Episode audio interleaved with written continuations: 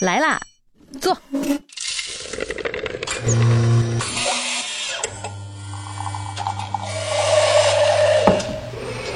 您的半拿铁，请慢用。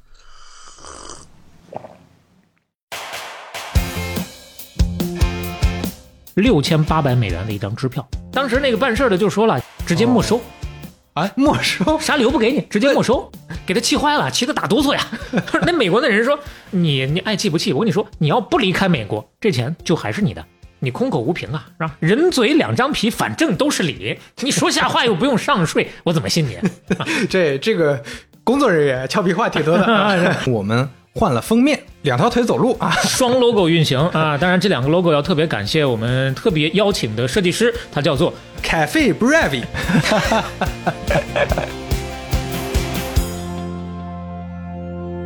半拿铁第二十二期大板开始。各位好，我是肖磊。我是刘飞，今天开始之前呢，先唠两句。是因为啥呢？因为我们换了封面、啊，当然了，有些朋友说哪儿你别瞎扯，没换呢。对，但是我们只是在一些平台上换了封面，对主要是苹果 Podcast、网易云音乐和喜马拉雅。对，为啥呢？主要是因为 Podcast 上面那个首页的推荐啊，你看半拿铁也被推荐过几回了，划重点，首页啊，它这个推荐呢是不写标题的，嗯哎，所以你看半拿铁原来这个 logo 啊，这个封面它是。呃，看不出来这是哪个节目，虽然我们这个封面我们觉得很好，很喜欢啊，非常有意境，对，但是呢，没有那半拿没有铁那三个字儿，就让人觉得很难去判断，特别是第一次看到的朋友很难判断这是啥玩意儿不。知道什么东西。那之前贴了仨字儿在那上面也不好看，所以就完全重做了一个文字版的复古风格的啊。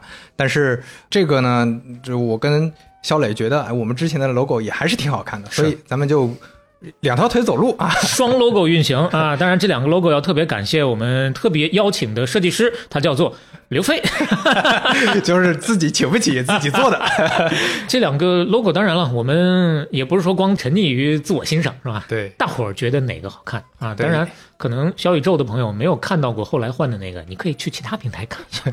对，就如果有 iPhone 的朋友，打开那个苹果播客啊，很快就能搜到我们啊。嗯，欢迎你来投票，说说你的建议。对，说不定有哪个设计师直接给我们扔了一个新的过来。那你想多了。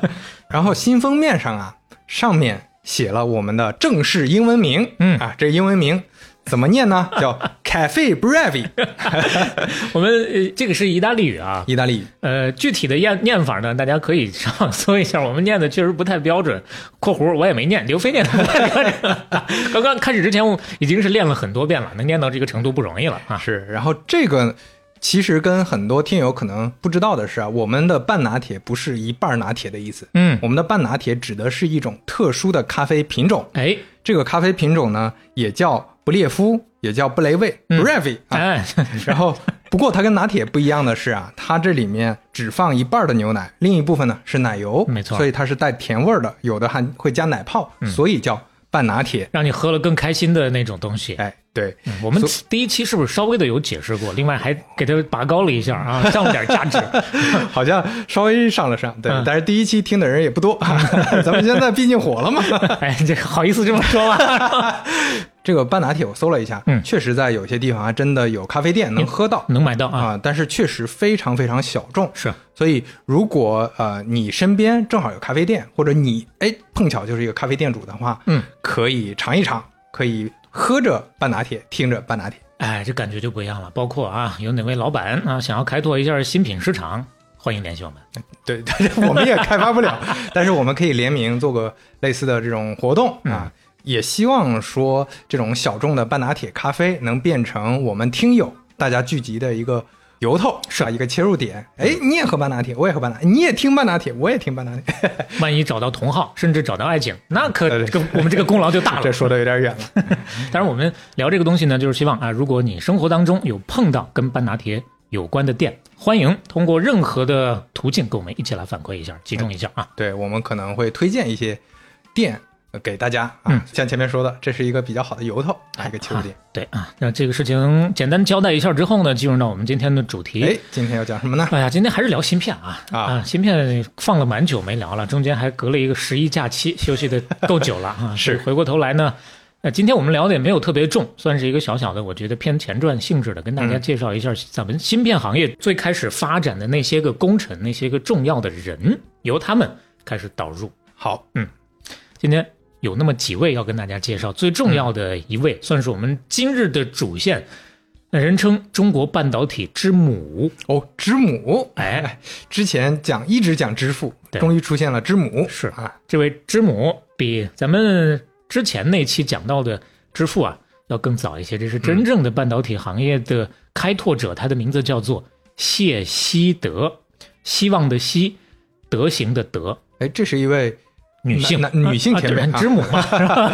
对对，我还在想呢，这名字可能呃不太好分辨啊。对来植入主题，从他出生开始说起。哪年生人？一九二一年，嗯，二一年的三月份。哦这么早的，啊对，那所以说啊是之母嘛早期。开拓者哈。对他呢，出生在福建省泉州市，哎，我前几天刚去了泉州啊，没而且而且感觉还不错，是吧感？觉不错啊。啊，啊，哎这这个假期泉州特别火，我跟你说。呃，这个假期嗯呢，是我们录制的之前的二零二二年的十一假期啊。啊，国庆，嗯嗯，呃不说了，不介绍了。啊啊，要介绍一下是吧？对，泉州还是个历史文化挺悠久的一个城市啊。这个城市也出来很多很厉害的，不管是商人还是一些各行各业的，嗯，很厉害的人吧？比如谢希德，对，哎，他的母亲是厦门大学的高材生，嗯父亲呢早年是毕业于燕京大学的，后来呢到美国去留学。留学期间，他的母亲病逝了，父亲呢一时之间又回不来，所以说幼年的谢希德呢是在泉州的乡下跟祖母相依为命。哦，当然，大概到他五岁的时候，他的父亲就学成归国了。回来之后呢，是受邀担任燕京大学物理系的教授，嗯，然后呢就把他接到身边，自己来带。然后呢，等卢沟桥事变爆发之后，他们全家就避祸迁到了长沙。嗯啊，他的父亲又在这个湖南大学的物理系任教。三八年那个时候，谢希德十七岁，当时是以全班第一的成绩从女中毕业，考进了湖南大学，就是他父亲任教的那个学校。嗯，考是考进去了，但是没上，哦为什么呢？因为突然得病了，骨关节结核病，哎呦，这听起来挺严重的啊。，对，所以说上不了，被迫休学养病。但是呢，战乱期间医疗条件又相当有限，所以说这个病养的呀，一波三折，耽误了最佳的一个治疗时间，导致他接下来一生其实都一直受这个骨关节疾病的严重的。后遗症。对嗯，呃，那个时候养病大概养了前后四年，刚好一个大学的时间没了。哦，但是呢，这四年人家没闲着，毅力特别之强，自学嗯，继续考大学。休学谁给你休四年呀、那我再考呗，而且又考上了。啊，你你不得不说，这意志力是很很强的。一般人遇到这个事儿，可能就哎自怨自艾，对吧？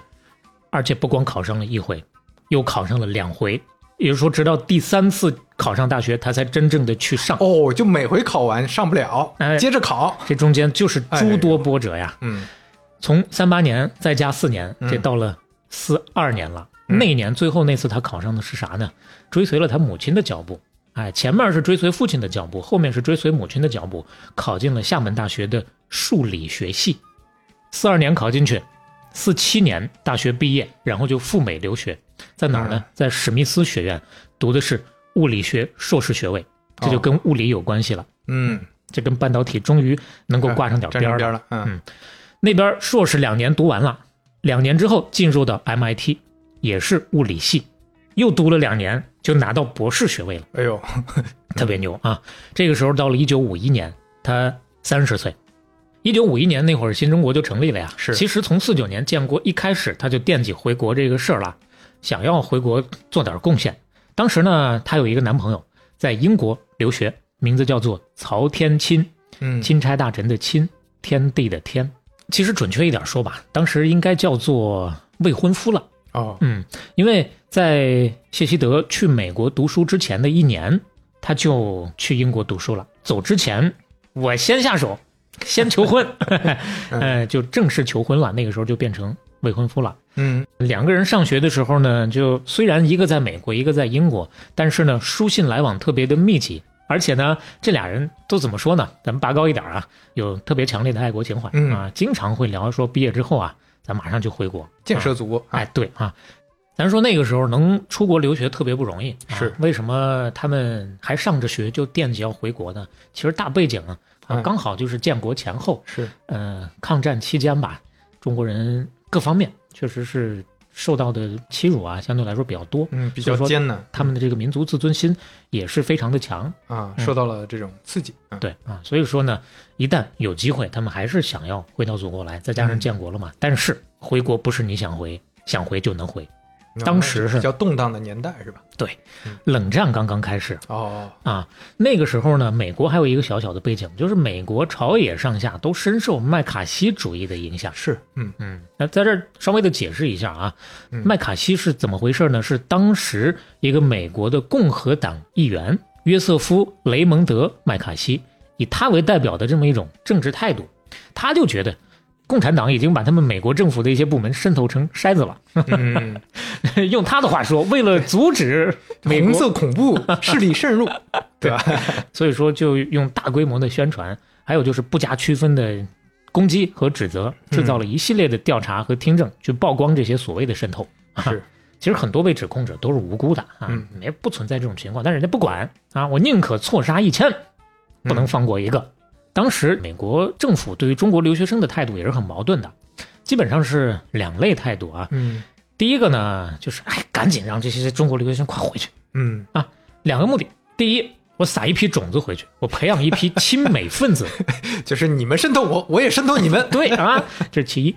其二呢，有那么一批，当时美国的眼光来看，顽固不化的，跟美国意识形态不相符的，抓紧抓紧弄回去啊，别让他们在这搞渗透了。嗯嗯嗯，就是这两个目的，这是其中一种态度。还有一个态度就是，不行，不能让中国留学生回去。就爱惜人才吗？还是怎么？哎，是这个意思。嗯，第一，让他给我们做贡献；是第二，不能让他回去给新中国服务去。啊，对啊，我培养出来的人才，嗯，对吧？所以说，具体操作之上呢，美国就把他们认为的啊所谓的政治态度左倾的一些中国留学生，强令的驱逐出境了。嗯，就是感觉你的意识形态啊比较偏左，比较亲红色势力啊，就把你赶过去。那另一方面呢，对于涉及尖端科技的一些中国留学生，禁止离境。哦，这个区分倒听起来挺科学的，啊，那就看他们怎么判断了。是，嗯。啊，站在他们的角度，他们就是这么弄的。嗯，而且还有一个很重要的背景，就是五零年的时候，朝鲜战争爆发了，哦，然后呢，中美两国关系呢是急转直下，所以说这后面这种态度越来越明显，对于中国特别是理工科留学生的回国管制越来越严。（括弧在这没有任何想要冒犯这个温世哲专业的意思啊。）呃，于是乎呢，到了五一年十月份的时候，美国政府就直接发了一个法令，你学习理工医农这几个方向的中国留学生禁止离境，不让走。这当中就有不少被卡住的，嗯，比如我们的主人公，我们另一位主人公，嗯。要隆重的再介绍一位嗯嗯，固体物理学家，中国半导体材料科学先驱，拥有“中国半导体材料之母”与哦“中国太空材料之母”两大称号的中科院院士林兰英，啊，就这位也是女性前辈，对嗯。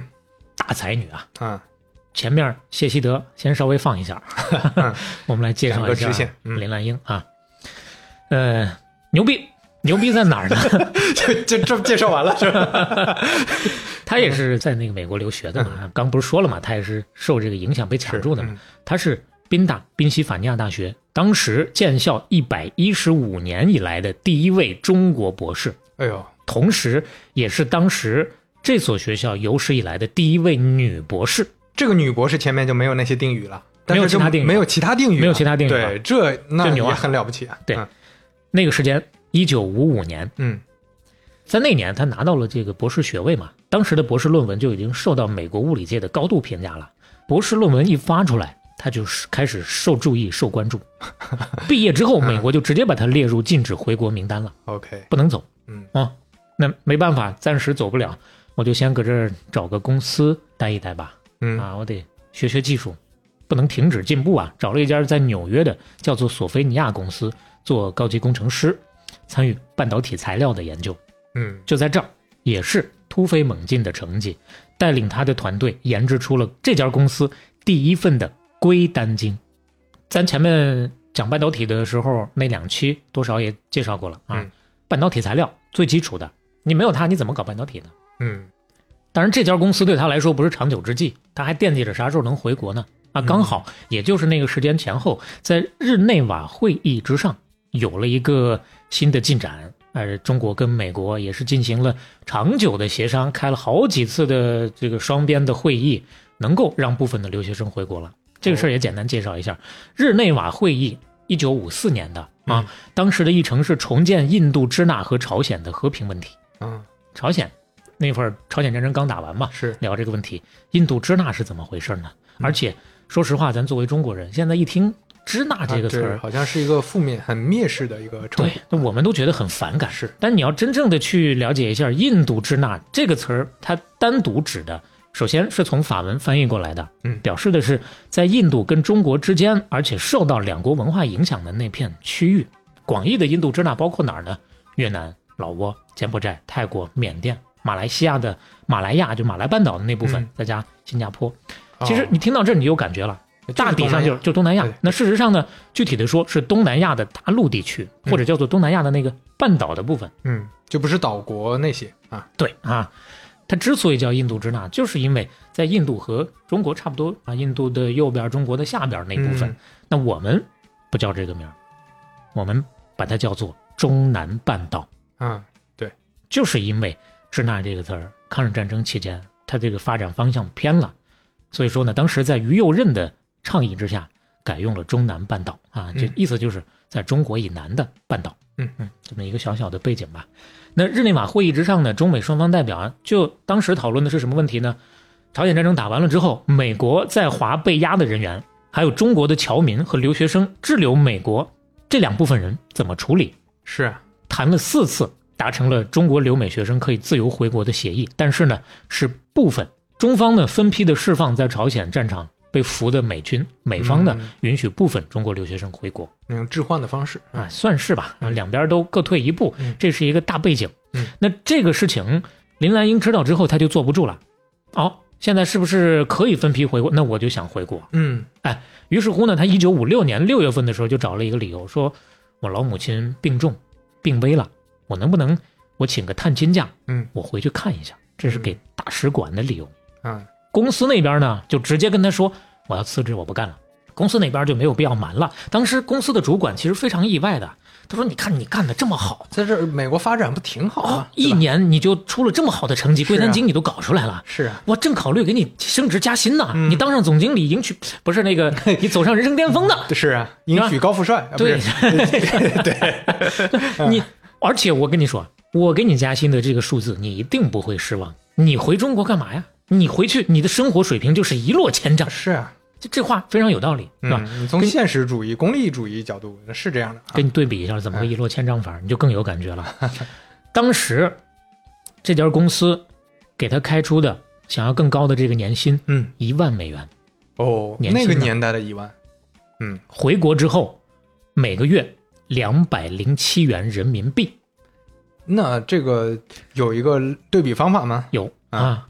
一九五六到七零年之间，人民币对美元的汇率始终固定在二点四六一八。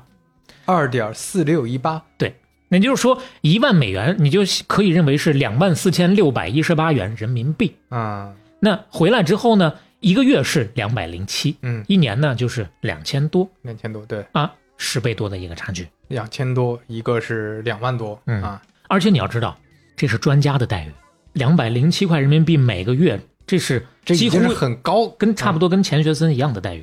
是，啊，当然钱学森也是那两年前后那两年回国的啊嗯。那这个钱两百零七块一个月，他不光自己花，他得供父母，他得供外婆，他得养他的侄子侄女，可以说一家六口人就指着他这个钱了。而且五几年回国，一直到七四年，他才住上真正有暖气的房子。哦，那就住宿条件也差别太大对大，，但是话说回来，七几年的时候能住上有暖气的房子，那还是说就国内条件来说不错。已经已经是什么享受国务院津贴那一类的，对就是那个待遇了 专家才能，嗯，对，但还是有美国的条件跟他比着呢，对吧？其实五十年代回国的那一批华侨科学家，你从他们的故事里经常就会听到舍弃海外优厚生活，类似这样的一些说法。那这并不是人为的拔高，这嗯就是一个真实情况的写照。是，嗯，那其实从这个情况你就能看得出来啊，林院士人家这一辈子对于金钱呐就没有什么多大的感觉，嗯，就对科研感兴趣。感兴趣。对，他去苏联曾经讲学一个月，给他一千卢布，他觉得这钱卢布带回国也没啥用啊，大大小小的买了一堆各种各样的马达带回来搞科研。哦，嗯，其实从美国回来的时候，他也带回来搞科研用的他自己的研究成果啊，只不过呢，这个过程不像买点马达那么简单那么简单，啊这个过程要惊心动魄的多哦，啊，因为要回国，咱说了，当时是有政策，嗯，但是即使有政策的前提之下，对他来讲，那个时间依然是不容易。咱不是说嘛，他给到大使馆的理由是我母亲病重，我要回去探亲，理由是给了，不是那么容易放他的。当时联邦调查局一个劲儿的刁难他，他都要上船了，在临上船的时候，给他把所有的行李噼里啪啦噼里啪啦全都翻了一个遍。哎呦，就是 FBI 都出动了。哎，嗯，对他一直就是联邦调查局的重点关注的人物。咱说从博士论文一发出来，嗯，就是这样的，不光翻行李，还搜身，搜身搜出来啥呢？他当时全部的积蓄六千八百美元的一张支票，直接没收，哎，没收，啥理由不给你，直接没收。这又不是什么技术研研发的什么的东西。当时给他气坏了，气得打哆嗦呀。那美国的人说：“你你爱气不气？我跟你说，你要不离开美国，这钱就还是你的哎，这就啊。”刁难他嘛大体的意思，我替你存着，你不是回去探亲吗？你回来之后我再给你呗。嗯对，就是刁难你嘛，就是让你别回去。对这个钱一直到二十三年之后的一九八零年，中国银行出面再给他要回来。哎呦，这就非常官方的身份出面要的。嗯嗯，我看了一下汇率，到那个时候还稍微贬值了一些，哦，换回人民币还稍微贬值了一些。嗯嗯，这是搜身搜出来的钱。那搜他的行李，其实行李很简单，没多少东西，但是呢，依然最终找出来两瓶药，哦两个药瓶嗯，密封好的。哎，海关人员那边还没开口呢，他就直接拿过来一瓶，直接打开啊。这两瓶药我是治疗肺病的，嗯，嗯，我治病的。那那边一看，哦，治病那就行呗，那就给给你吧，那拿着吧。也没法现场化验什么的。啊，嗯，结果海关人员不知道的是，就是他放过去的这两瓶药，成为了，成为了中国半导体的希望之光。哎，我就猜到了。那个药瓶里装的是他自己提炼的两支各一百五十克的赭丹精和硅丹精。哎呦，就是之前在整个中国大陆这片土地上就没有这个东西。没有这个技术，嗯当时价值数十万美元。嗯当然，他不是为了卖钱，嗯回来之后呢，都无偿捐献给了中科院。嗯，这在中国半导体研究的起步阶段，给金山银山都不坏。你这都押上韵了。啊，可以说林兰英回到中科院，开启了中国芯片产业的元年。好，单压乘以三，再加三乘，以乘以五了吧？乘以六了。嗯因为你半导体材料嘛，刚刚我们也说，你没有材料，你怎么搞芯片呀？你这是最基础的嘛，对不对？嗯说实话，当时中国的半导体材料这块确实是比较落后的。那个时候有美国学者啊给了一个预计啊，那当然用他们的话说叫做断言，说中国你在六十年代那个时间点你是没有基础和能力去研究半导体材料的，你连材料你都研究不了。嗯嗯咱刚不是说锗单晶、硅单晶吗？世界上第一根锗单晶半导体材料是美国贝尔实验室搞出来的，嗯那个时间是一九四八年。后来呢，很快又研发出了性能更好的这个硅单晶。中国呢，一九五六年他回来那会儿，咱刚说这俩都搞不出来，所以说当时来看，中国的半导体制备技术已经落后了将近十年了。那后面还会落后多久？没准儿呢。嗯，你如果一直赶不上的话，你扯单晶搞出来，后面硅单晶更难呀。你搞不好到了硅单晶，你就要落后二十年呢。对，它不是一个线性的，它是有加速度的呀。哎，嗯，那当时在苏联老大哥眼里，那会儿苏联老大哥还一个劲儿的帮着我们呢，包啊包括搞规划呀，对包括派了很多专。家什么嗯，对，他们觉得你中国第一根单晶硅的半导体的制备，怎么着得六八年才能搞出来吧？嗯啊，这孩子是在有苏联帮助的情况之下才制定了这个目标。嗯，但是事实上呢，咱们比苏联的预计早了十年。就是因为就是因为林兰英院士。你可以说，在林院士的带动之下，中国半导体产业硬生生的加速了至少十年。回来之后，林兰英很快就到这个中科院应用物理所参加工作了、嗯啊，就用了半年的时间，他的这个团队就拉出了中国第一根赭丹腈。哦，那这个就相当于是造出来的了。对，造出来的啊，这是我们自己造出来的。嗯，当然强调一下，咱都说了啊，是团队啊，这并不是说我们说到任何一项成就的时候是某一个具体的人的工作，哎对这个人起了非常重要的作用，对，但是你背后少不了领导的支持啊，以及团队的努力大。家协作努力，嗯一起的努力。比如说这里面啊，其实还有一个中国半导体行业非常重要的，今天我们可能没有太多笔墨，但是依然值得要提一下的人，半导体器件物理学家，中国科学院院士，叫做王守武，嗯守护的守，文武的武，嗯当时是中科院半导体研究室的主任，哦也就是做这个事情的更高一层的领导。啊，这是林兰英院士回国第一年，仅仅半年就搞出来的折单镜。嗯回国第二年，中国就自制了第一台半导体的收音机。那这意味着什么呢？这就意味着我们的半导体行业已经有了初步的完整的体系了。就能造出产品来了。对啊，材料有了，后面这些所有的事情，我们也都能一步一步的做出来了、啊。同时，也是在那一年，林兰英的团队又搞出来中国第一根硅单晶，嗯，这个只比美国晚一年，而且成功拉制出这个无错位的硅单晶之后呢，林院士又把更先进的生化镓单晶的拉制开始提上日程了。嗯我就攻克一个，我就搞下一个；攻克一个就搞下一个。嗯这个生化镓呢，这个单晶可以用在微电子领域和光电子领域，这是硅单晶不具备的一些特质。这个也很快，一九六二年十月份的时候，他拉制出来的这个砷化镓单晶就成功了。那个时候的电子迁移率被鉴定为达到了当时世界上的最高水平。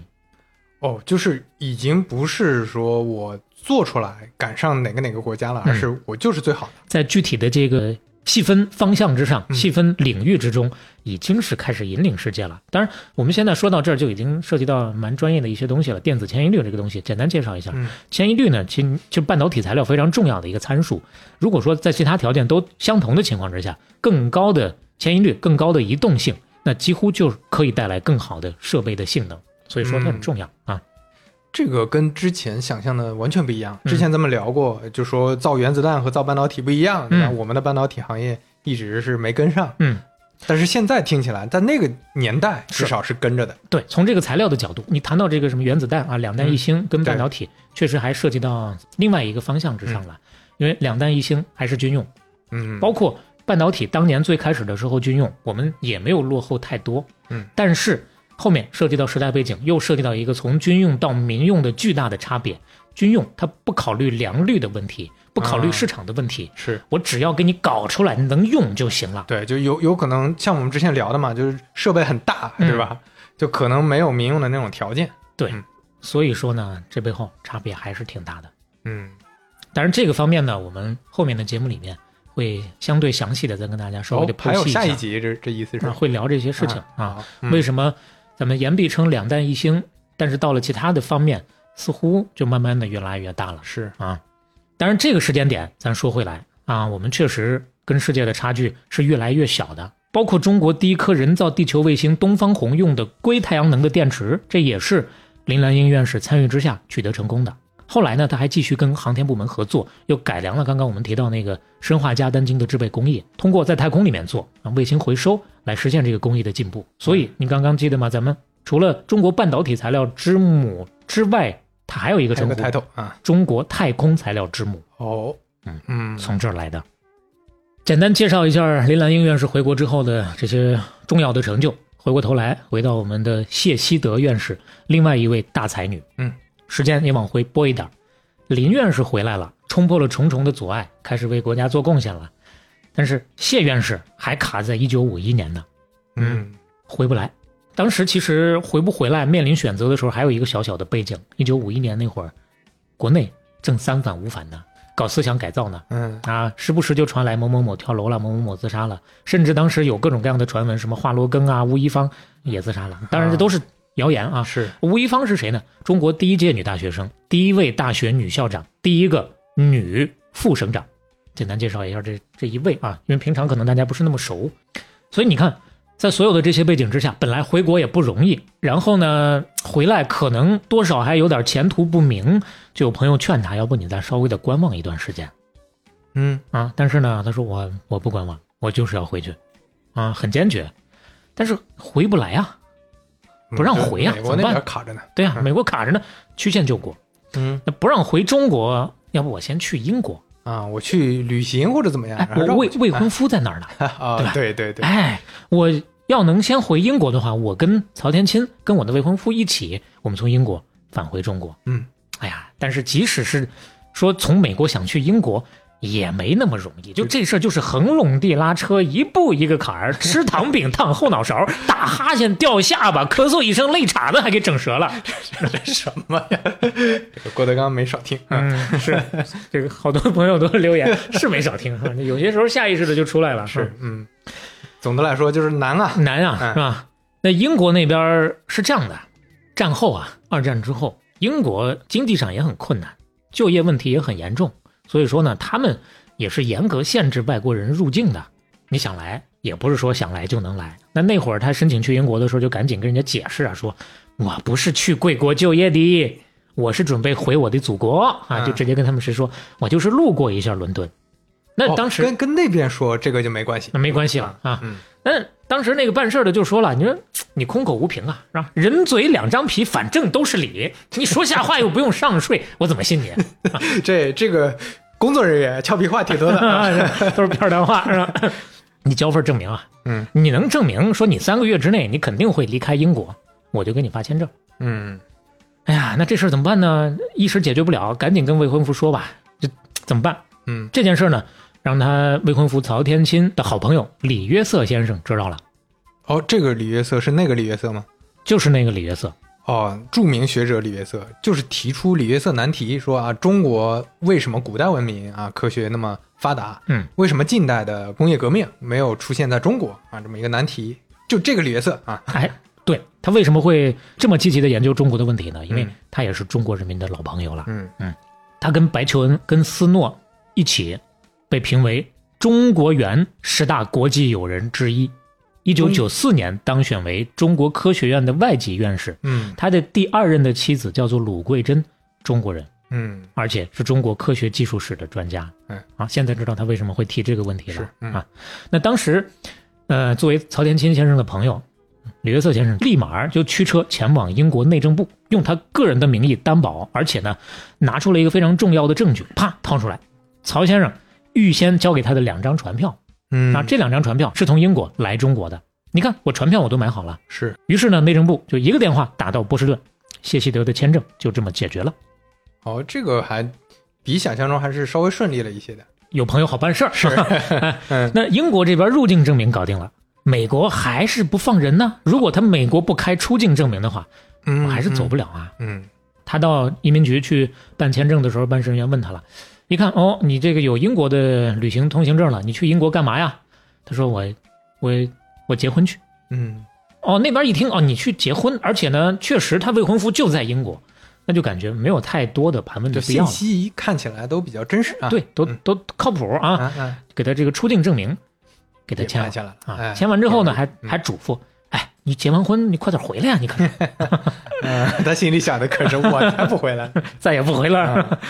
到英国之后呢，人家确实结婚了，跟曹建金先生正式结为连理。嗯婚礼结束之后呢，两个人在英国稍微的度过了一个短暂的蜜月期，然后呢，就乘船辗转的去了印度，到新加坡，到马来西亚吉隆坡，然后回国啊，从香港到深圳，到广州，这一路辗转确实不容易。五二年赶在国庆节，从广州坐汽车回到了上海。哎呀，不容易。你让我想起来之前那个季羡林老先生，嗯他写的日记里边，他当时留学在德国，那是二战时期啊。嗯，从二战时期的德国想回个国，那太费劲了。那好像是我印象中花了大半个月时间，啊才慢慢腾腾的终于回来，是绕个大半个地球。那个时候是因为战事，那现在呢是吧？冷战，嗯，包括咱刚刚提到钱学森先生，人扣了好几年，连行李也没让走成啊，嗯啊，当时行李都给他扣住了。那回过头来啊，咱说这个曹天金先生，还有谢希德院士啊，但是后来都是院士啊，这嗯好都是院士。回来之后呢，曹天钦在上海生物化学所研究蛋白质，谢希德到复旦大学物理系教课。嗯当时呢，这个复旦的物理系啊，师资力量还是很薄弱的，很多新课程都没有人教，都嗯。开不起来。那费了这么大劲儿，人家谢教授回来了，咱是喝过洋墨水的，嗯，还这也是专家待遇，但是呢，没有提任何特殊的要求。啊，相反，主动挑起了基础学科的教学的任务，嗯，哪儿缺人我来啊就先上课啊，啥也不争啊，嗯我任劳任怨啊，你需要我做什么，我就正儿八经的做事儿。五二年回来，一直到五六年，先后主讲了六门都是基础学科和专业课，而且亲自编教材、写讲义，跟黄坤先生合作编写的《半导体物理》这本教材被大家奉为圭高、嗯，圭臬。这反应还挺快。我刚想说龟膏这个听起来挺好吃啊，这个这个包袱应该留给你。说到这儿了，出现了一个新人物黄坤。嗯，哎，黄坤先生，我们又得好好介绍一下了。哎，介绍他先援引杨振宁先生的一句话吧。他说：“中国搞半导体的都是黄坤的徒子徒孙。嗯”那就这一句话，你就能感受到他老人家在中国半导体领域的地位了。嗯，那祖师爷级的嘛，是，嗯，确实年纪上呢比谢希德院士稍微的大那么年长那么一两岁吧。嗯，一九一九年生在北京，他们家里的孩子啊取名字都跟北京的地名有关。那黄坤哪个字儿跟地名有关呢？嗯，这是什么什么梗啊？就黄，我猜是黄，哎，他这个是什么镶黄旗啊？他这个坤字啊嗯是取自颐和园里头的那个昆明湖。啊，哎，我们今天的片尾曲有了，来 昆明湖。来自于后弦，嗯。昆明湖，嗯，也是已经感觉被中国流行音乐遗忘多年的这么一位歌手了。嗯，我们年轻的时候还蛮喜欢的。但，昆明湖确实什么大学、高中时期单曲循环嗯金曲没少听啊。如果想听，拉到片尾，听完之后再回来。啊。这是什么玩意儿？一九三七年进入到燕京大学物理学专业学习，嗯，一九四一年从燕京大学毕业，然后就到西南联大去攻读物理系的研究生。嗯当时他跟杨振宁、张守廉三个人住一间宿舍，这三位被称为是物理系的三剑客。哎呀，这三剑客住一个屋，嗯，了不得啊！杨振宁大伙儿熟，黄坤我们今天会介绍。那张守廉这位先生，嗯，可能没有那么熟，这是国际著名的电机工程专家。嗯黄坤先生呢，多年以后啊，他在一次采访当中啊，曾经提到，说杨振宁跟张守廉啊，这两位都是天才。张守廉他相对比较怪一点啊，我们都叫他张怪。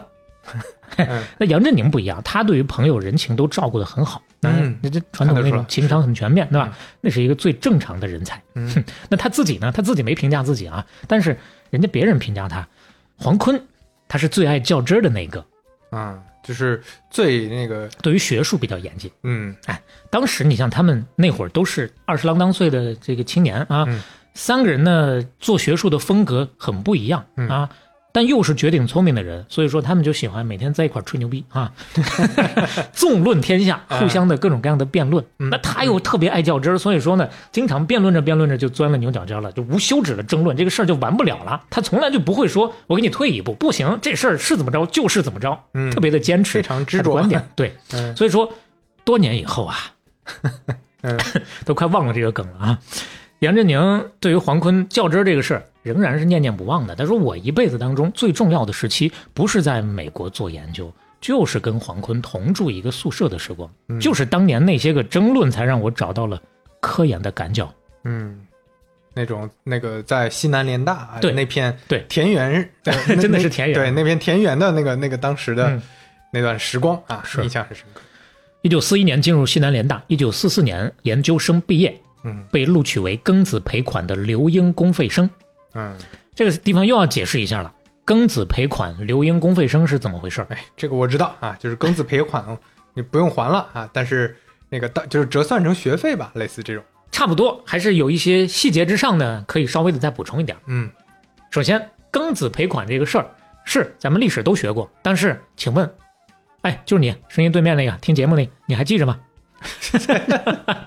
肯定有些人记得，但是是一定有些人已经忘了。嗯，一九零零年八国联军侵华，一九零一年李鸿章牵头跟各国签的那个辛丑条约，嗯啊，这次是签的是辛丑条约，这当中呢，向十四国赔偿白银四亿五千万两，分三十九年付清，嗯，这就是庚子赔款嗯啊那一年是庚子年嘛。啊，也对啊，这是嗯，一九零零年是庚子年，嗯所以说它叫庚子赔款啊。是，那个时候签的是这么多钱，分三十九年付。嗯。然后到了一九零八年的时候，美国国会通过了一个法案，嗯。授权罗斯福总统，当然这个罗斯福不是后来那个罗斯福啊，嗯。是前面一个罗斯福总统，退还庚子赔款当中超出美方实际损失的那部分。这笔钱呢，就拿来帮助中国办学，资助中国学生去赴美留学。嗯，而且很重要的一个小知识点，这个可能更多人知道，清华也是由此而来的。是，哎清华就是庚子赔款建的。哎，对，当时创办的叫做清华学堂。嗯，就是你学习完了就要去留美，这么一个学前班类哎，似。对啊，就是像现在这个语言班一样啊。嗯后来呢，从一九二五年开始才设置大学部的，嗯这是清华。那次一并的还有山西大学，也是一起的。呃，最开始的时候，中国每年向美国派一百名的留学生，这里面很多名人的，可能最出名的大家相对更熟悉的胡适。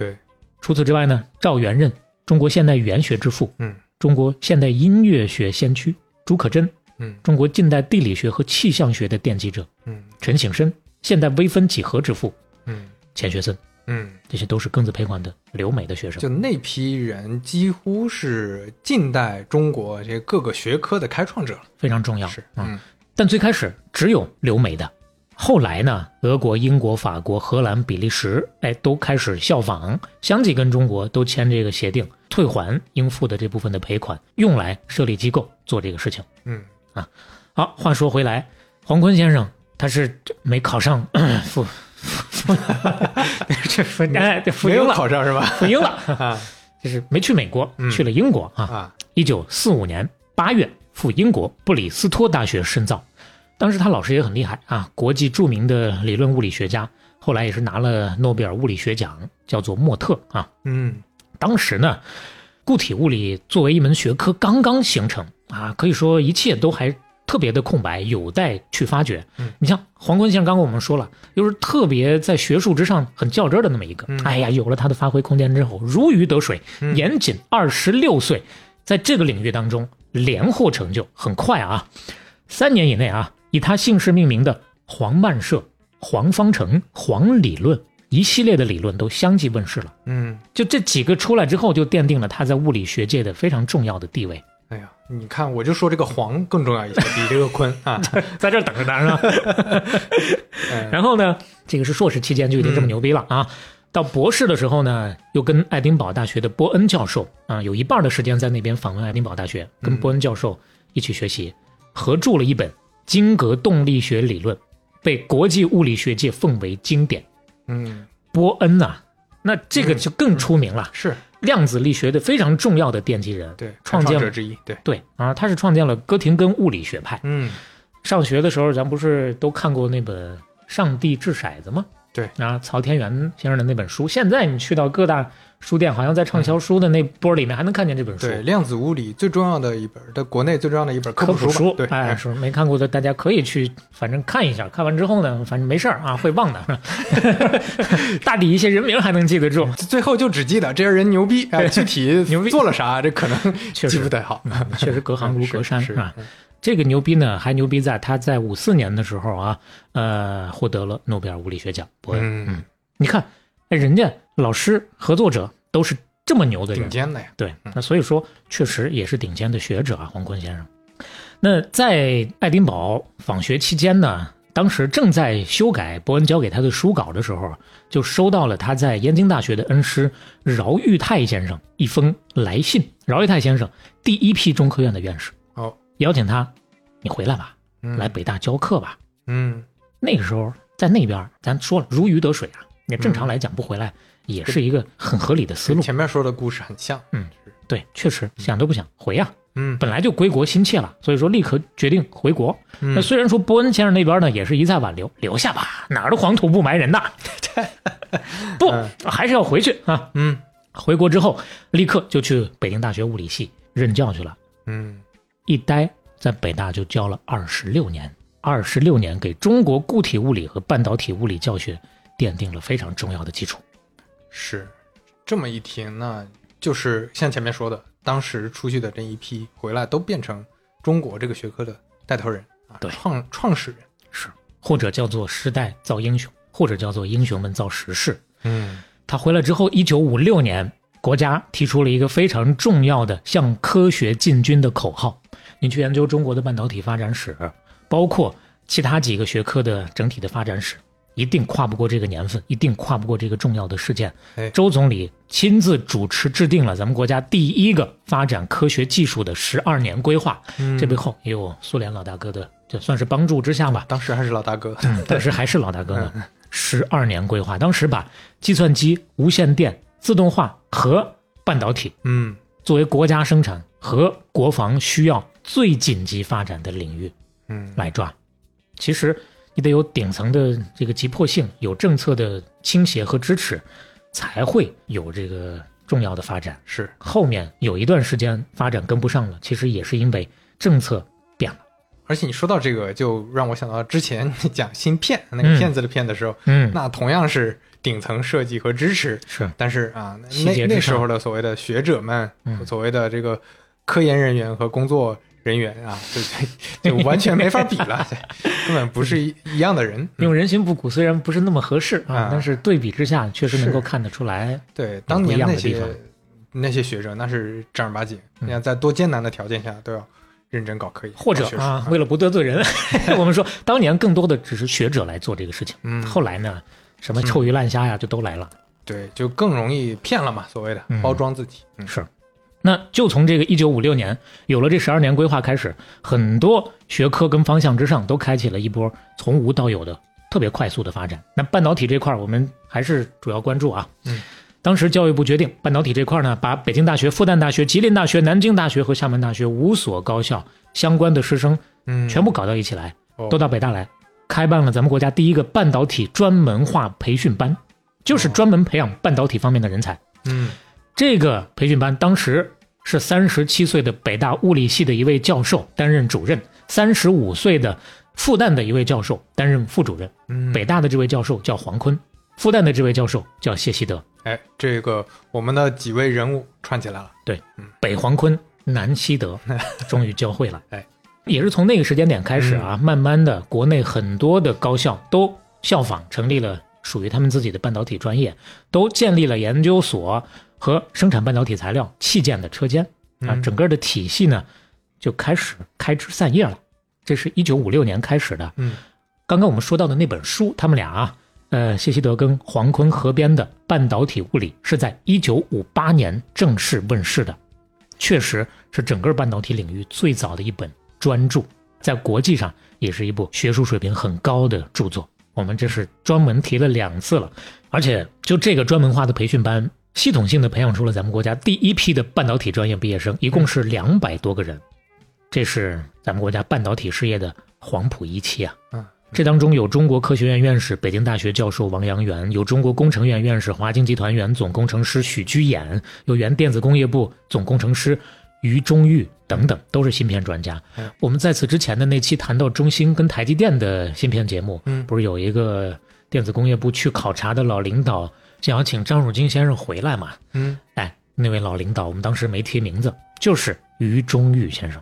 啊，不一一的列举了啊。总之确实很重要。然后呢，在一九六零年的时候，中国科学院在应用物理所半导体研究室的基础之上，成立了中科院半导体研究所。嗯这个研究室就是刚刚我们提到了一嘴，但是没有展开的，也是非常重要的那个人物，叫做王守武啊，文武的武，王守武院士当主任的那个，也就是林兰英院士回来嗯，他的老领导。呃，王守武院士这会儿是半导体研究所的副所长。嗯，这咱们前面说的几条线都串起来了。对嗯从六零年有了这个半导体研究所开始呢，整个的半导体学科和技术很快就独立自主的发展起来。这个时期其实我们半导体方向的主要进程跟美国的差距是不大的，五到七年，嗯跟日本基本是同步的，嗯领先韩国整整十年的时间。那这里面像刚刚我们提到那个黄埔一期的这些培养的这些个人才，都是居功至伟的，非常重要啊。但是这是六零年，没过几年，从六六年开始，发展进程还是会受到一些影响，啊，是因为特殊时期开始了。对六六年那会儿我们落后美国五年，十年之后七六年我们落后二三十年。嗯，这一下就被甩开了。一九七七年的时候，我嗯们刚提的那位王守武院士啊，王守武这个副所长，说了一句话，这也是邓公着急专门开了一个这个科学界的会啊，嗯问到半导体方面了。那王守武先生就说了，说咱们全国一共有六百多家半导体生产的工厂，但是咱们一年生产的集成电路总量，全国的啊，一年的总量只等于日本一家大型工厂月产量的十分之一。这这里面每一个定语，那量上都是缩缩的缩再缩，是啊，嗯这是七七年的时候了啊。嗯当时邓公特别痛心疾首的问他：“哎呀，你们一定要把大规模集成电路搞上去啊！是啊，一年行吗？嗯，这一年追十年啊，这意思是，做不到啊，嗯，做不到，因为前面也说了，那个时候跟日本是齐平的，嗯这十几年就远远甩开了就，就落下去了，嗯是吧？我们就说这十年的功夫落下的，这还是不是说完全停了呢？是啊，当然，你要说停，停在哪儿了？细节之上，我们可以看一下。嗯我们说回谢希德院士，六六年对他来讲是一个灾年啊。首先，六六年八月份，他去北京开学术会议，开完会回上海没多久，身体就开始出问题，反复检查之后确诊乳癌，哎呦，嗯这是身体上的，还有精神上的打击啊。啊，那特殊时期开始了中间经历了一些事情，其实他从北京回到上海之后就被抄家了啊。啊，当时最重要的是因为他先生曹天钦先生，因为在运动一开始他就挨批，嗯啊两件事儿赶到一块儿了。谢希德院士从医院做完癌症的手术，那么大的一手术，还没来得及缓一缓，回家之后就得到学校去参加学习，加引号的学习。嗯嗯这是六六年，是，那会儿还是轻的。嗯到六七年，他自己也不能幸免了啊。当时所谓的啊清理阶级队伍的时候，嗯就把他也给算进去了。嗯啊，原因呢，嘿，咱刚才讲了，你不是从美国回来的吗？嗯你这段事儿有点说不清啊。嗯当时造反派怀疑啊，你们俩是不是特务啊？一个从美国，一个从英国回来对呀，啊啊！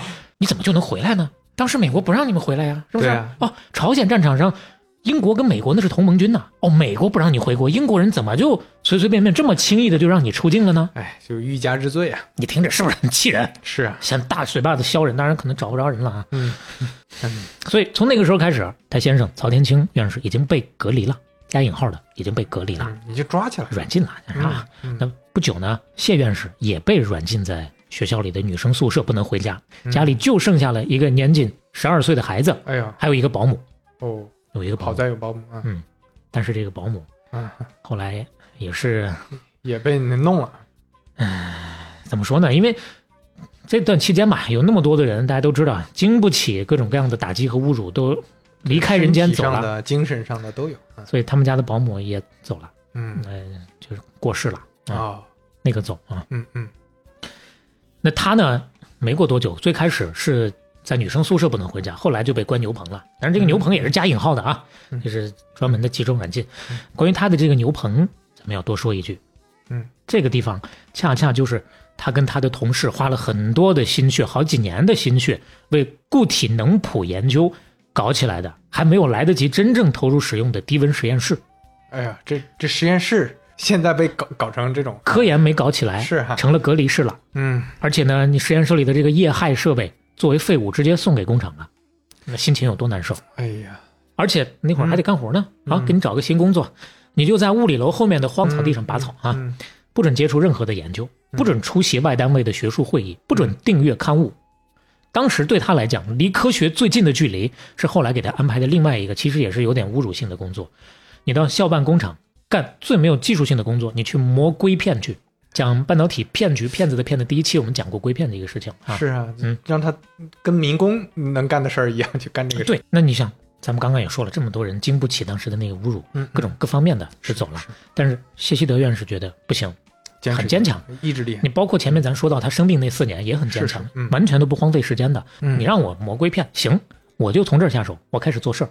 嗯人家硬生生的磨硅片的时候，经过反复的研究，把磨片跟抛光两项工艺都改进了，这太了不起了，牛逼！而且嗯把当时所有的工人的积极性，包括工人的认知和操作水平都带起来了。嗯，就是我没有瞧不起手头做的这个事儿，对啊，哪怕是这种看起来磨螺是磨磨最简单的东西的事儿，呃看起来很简单的事儿，我也能给你做好。而且他做好之后，确实也用实际行动验证了，我把这个工艺改进之后，对于最终成片的这个芯片的质量提升是有明显帮助的，良率啊这些有用的。帮助，嗯，哇，牛逼，是金子到哪儿它都能发光。所以说，你看从这儿你看，想要剥夺一个科学家科研的权利，还真没那么容易。嗯困难时期总有过去的时候。一九七二年，他重新获得了走上讲台给学生上课的机会。又过了不久，开始可以参加国内的学术会议了，又开始带研究生了，又可以开始搞研究了。嗯，一直到一九七六年，终于平反了。哎，这中间也不容易啊。是经历这些事情之外，他的癌症又复发过，哦但是呢，治疗完了立马投入工作，嗯一刻都不耽误。可以说是真的是整个的人生过程当中遇到的这些坎儿，他都是以极大的毅力，在很多常人难以想象的困难的条件之下，做成了很多事儿。比如说、嗯那段时间癌症复发之后，他写出了半导体集成电路物理基础的讲义，写出了解决 MOS 器件稳定性质量的半导体表面的讲义。听起来相对专业了，我们不做展开，但是提取一个关键词“半导体表面的讲义”，提取“表面”这个关键词，在这个过程当中，他换了研究方向。嗯他专长是搞半导体的固体物理，属于。对，但是呢，七十年代开始啊，他转到去搞表面物理了。说起来，表面物理呢也算是固体物理的一个，算是分支学科，但是是比较新的。为什么他去搞这个呢？就是因为这是一个新学科。当时哦不光说国内，整个国际之上，基本上也算是相对比较空白。嗯，当时一位科学家啊，国内的科学家说过这么一段话，说六六到七六啊，说我们沉睡了十年，苏醒之后，面前出现了一片森林，这就是表面物理。这个新的学科需要有人去搞，不搞就落后。是于是呢，他就放弃了自己的专长，从一九七七年十一月从零到一来填补国内表面科学的空白。嗯很快，短短时间之内建立了八个实验室，搞起来了，而且搞得不错。经过十多年的努力之后，在一九九零年，复旦大学正式的建成了应用表面物理国家重点实验室。哎呀，听这故事感觉就非常感慨啊，嗯，太不容易了。帅才啊！是不光能干事儿，还能谋事儿，能力在那儿了，大家也都看得到。八零年的时候，他当选为中国科学院学部委员。嗯那一年，一共有十四位女学部委员当选，这里面也有刚刚我们提到的林兰英院士。嗯在那年，在八零年之前的二十多年时间当中，中国只有林巧稚先生一位女性的学部委员。嗯林巧稚可能知道的朋友相对多一点，咱们国家非常著名的妇产科的专家，被人尊称为“东方圣母”、“万婴之母”，婴儿的婴嗯。冰心的三个孩子，林巧稚接生的，袁隆平、林巧稚接生的。哎咱倒不是说哇这么牛逼，给袁隆平接接生的时候可不知道他是袁隆平啊，对不对？是为什么会有这些某种意义上叫做巧合？嗯因为他一辈子亲手接生了五万多个新生命，一生未曾婚育。嗯这又是另外一篇故事了。所以说，谢希德、林兰英两位院士，相当于是新中国的第二批女性的中国科学院的学部委员。嗯，这是什么意思呢？中国科学院学部委员是个代表着什么呢？什么呢？嗯就是中国科学院院士。哎啊，这是九三年才改的名儿，把中国科学院学部委员正式的改成中国科学院院士。嗯这样一说，大家就明白是怎么回事了。而且他不光是院士，八零年当选院士，八一年和九二年两度当选中国科学院学部主席团。就是比院士更高一层的一种学术认可。大体上呢，嗯我觉得可以理解成相当于全国人大常委会啊，嗯这就有点这个常委的意思了，嗯中科院的常委的意思了。嗯那这是我个人的一个认知啊。嗯还不止于此。一九八三年，国务院任命谢希德复旦大学校长，她是新中国第一位高校女校长，哦，是整个中新中国的第一位女校长第一位的。嗯其实一九七七年她搞表面物理实验室那会儿，她就是副校长了。啊。到八三年校长，嗯做了校长，就不光是科学研究了，整个的人才培养之上，同样是不遗余力的做事情，做了很多贡献。她校长呢，当到一九八八年，从八三年当到八八年不当了，为什么呢？因为从那年开始当上海市的政协主席，当然也没当太久。九三年之后呢，因为身体原因，加上年迈体弱，慢慢的退居二线了，更多的时间用来陪家里人了，功成名就啊。对，有点功成身退的感觉了。啊，两千年三月四号，嗯跟癌症斗争了三十四年的谢希德院士，因病在上海逝世，享年七十九岁。她的丈夫曹天钦也是院士啊，他们的遗嘱当中都写到要把遗体捐献给中国的医疗事业。谢希德院士逝世之后，一夜之间，复旦的学生自发折叠出了几千只的千纸鹤，嗯挂满了学校的枝头，从复旦物理系的学生宿舍九号楼一直绵延到第一教学楼。嗯这个时候你别忘了，他已经离开复旦多少年了，他对于学生的影响力，学生对他的这种崇敬，依然都是延续下来的，嗯，大家都没有忘。就是这位老人用自己柔弱的病躯，还有强大的内心，给中国的半导体理论研究，给中国的半导体的人才培养，真的是撑起了一片天。是这是谢希德院士。哎那刚刚我们讲到的林兰英院士嗯啊，也是冲破一切困难回国，一生未嫁，零哦三年辞世。同样也是一位伟大的才女，最好的年纪出国求学，在最坎坷的岁月当中回来，毅然投身于国家的半导体事业。嗯毅然这个词儿用在林院士身上毫不做作。是嗯那十年动乱期间，咱刚刚说到的是谢院士，那就说林院士其实也是受到冲击的。那那个时候，包括美国那边还就是人人家还惦记他呢啊对对，就你回回来吧啊对那边都那样了，对，再次用高薪邀请他，你要不来美国定居？但是呢，林朗断然拒绝。他说：“那你看，如果这会儿我还追求物质的话，那之前我为啥不追求呢？我如果当初追求物质，我留在美国，现在财产早就已经百万美元了。嗯对我国内生活是清贫了一些，但是他说我精神上得到了无限的满足，嗯毫不后悔。哎呀，看这精神啊，嗯而且除了科研，他也一样关注教育传承。嗯他培养出来的光院士就有好几个，可以说也是把自己一生的精力都贡献给中国半导体事业了。嗯最后再说说黄坤院士。黄坤院士在一九七七年的时候，就是嗯邓公，呃，找科学界座谈的那一年嗯，问王守武院士差几年，一年能不能赶上的那一年嗯啊？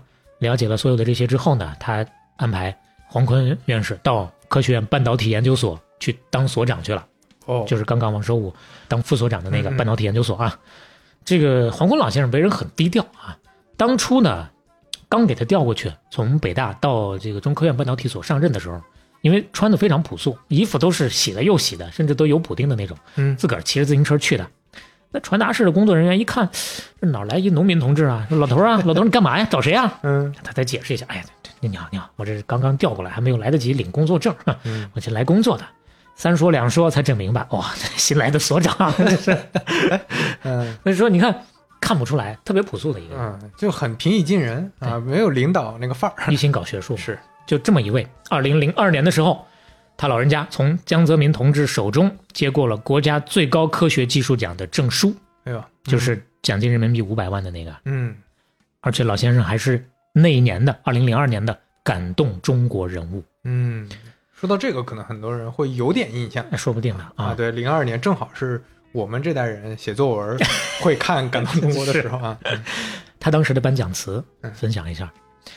他一生都在科学的世界里探求真谛，一生都在默默地传递着知识的星火。嗯面对名利的起落，他处之泰然。他不仅以自己严谨和勤奋的科学态度，在科学的领域里为人类的进步做出卓越的贡献，更以淡泊名利的率真的人生态度，诠释了一个科学家的人格本质。嗯稍长了一些，可能一些关键词不那么好提取，但是静下心来听，每一句都说的恰如其分。是，零五年七月份，黄坤先生在北京病逝，享年八十六岁。嗯一零年七月份，国际小行星中心发布公报，把第四八六三六号小行星永久命名为黄坤星。嗯学术界有这么一种说法嗯，说科学家也分类型啊，有很多类型，有的人是帅才，嗯有战略眼光，嗯能组织大兵团的作战、嗯啊。那有的人是将才，你能带着一批人攻关出成绩；有的人是兵，你能冲锋陷阵。那今天讲的这几位，主要是这三位，我觉得三者兼具，属于文能提笔安天下，武能上马定乾坤的那种。啊是，正所谓炒不好菜的马夫，炖不出一锅好驴肉，这些都是什么？这今天俏皮话含量过多。也是嗯驴招谁惹谁了呢？嗯那你就说这三种吧。其实你看黄坤先生，他不光朴素，还特别的低调。哎，人家都是这个中科院半导体所的所长啊。对，他说起来都觉得，他说我觉得自己从来就是一个兵啊，我不是什么科学研究的将帅之才。嗯因为他说，我必须要深入一线搞研究。我如果自己不去深入思考一个具体的科学问题，如果不去亲自动手去算点什么东西，我的脑筋就动不起来，我就很难做出什么有创新性的成果，是根本没有办法看清学科的发展趋势。嗯从这点也能看得出来，对比咱们前面说他较真儿，他对于科学的那种态度，嗯嗯他是真的很沉迷于科学的一个人。他说我没有办法想象，我自己看看文献，我出席一些学术会议，我就能把握科研的大方向。他当然是过谦了。你是他当年为什么回国？他回国的那会儿还没可能没有那么大的一个阻力，是但是也是因为之前恩师的一封信，放弃了那么好的前途就回来了。为什么？因为他年纪轻轻，当时就在思考一个问题。他说，中国想要发展科学，融入世界轨道，走上前沿，必须要有像莫特这样万人敌视的人物。如果说他真的只能做好一个兵，他不会去想这种问题嗯啊。就像如果只关心柴米油盐，你不会来听这期半拿铁的节目，哪怕只是听个热闹呢，你也来了，而且你听到现在了。哎啊当然，如果只是听个热闹的话，此时此刻你可能不会去想他妈莫特是谁，这拐的莫特是谁。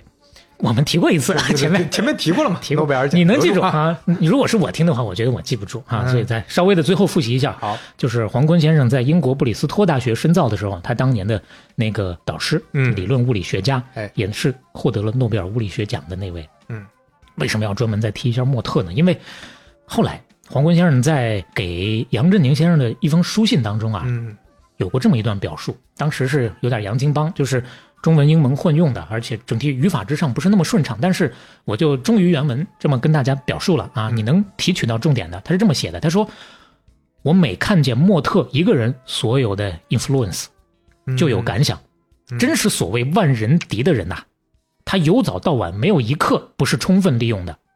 我们衷心还是觉得中国有我们和没有我们 makes a difference。”这个 make difference 这句话那太掷地有声了。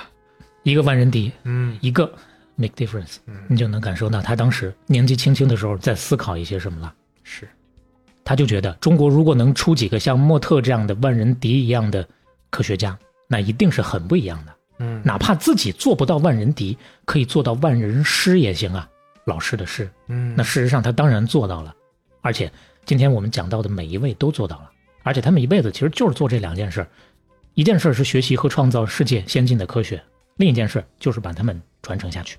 是最后，用北京大学物理系的师生在黄坤先生七十华诞的时候赠给他的一副对联，嗯我们做结尾。我觉得这副对联今天可以送给今天谈到的每一位。杜重阳，迎朝晖，心系祖国，傲视功名富贵如草芥；攀高峰，历磨难，志兴华夏，新闻徒子徒孙尽栋梁。一共三十八个字，嗯浓缩了今天三位主人公的一生。哎呀，这今天的故事听的那真的是，我不知道大家，但是我确实听的心潮澎湃，就感觉这三位前辈这种人生啊，那真的就是我们可能以前会在小说里或者在古代历史人物上才能看到的，嗯，但是他们的之前做的这些事情跟我们现在的生活还能联系上，是。我觉得这个可能是很不一样的一个。嗯，那正常来讲，可能今天这期半拿铁，你更有可能会在央视看到。对 对，感动中国什么纪录片，对，但是呢，思来想去，因为在梳理芯片的这些个事儿，觉得还是有必要先把这个非常重要的基础，先把人这关要过去，嗯，先跟大家用一期节目的时间把这个事儿交代一下。对，哎，值得去讲一讲嗯过去的这些历史。好，如果你喜欢半拿铁的节目，依然是欢迎你向志同道合的朋友一起来转发和分享。如果喜欢半拿铁的话，欢迎在小宇宙、苹果 Podcast、网易云音乐、喜马拉雅、Spotify 等平台订阅和收听我们。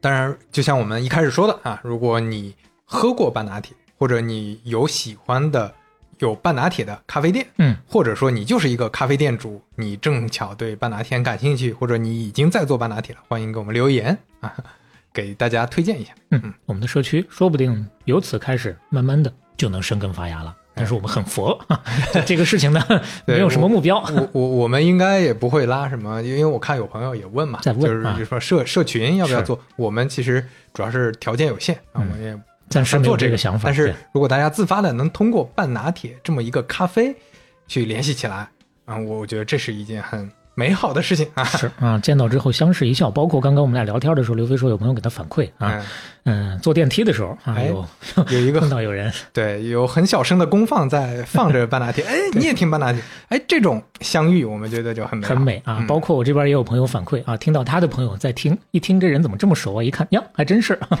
所以说，这就是世界很大也很小的一种见证。志同道合的人，总会在某个拐角、某个不经意的瞬间，目光就接上了。哎，那今天我们的半拿铁就到这儿。半拿铁第二十二期，杀青，上音乐，昆明湖。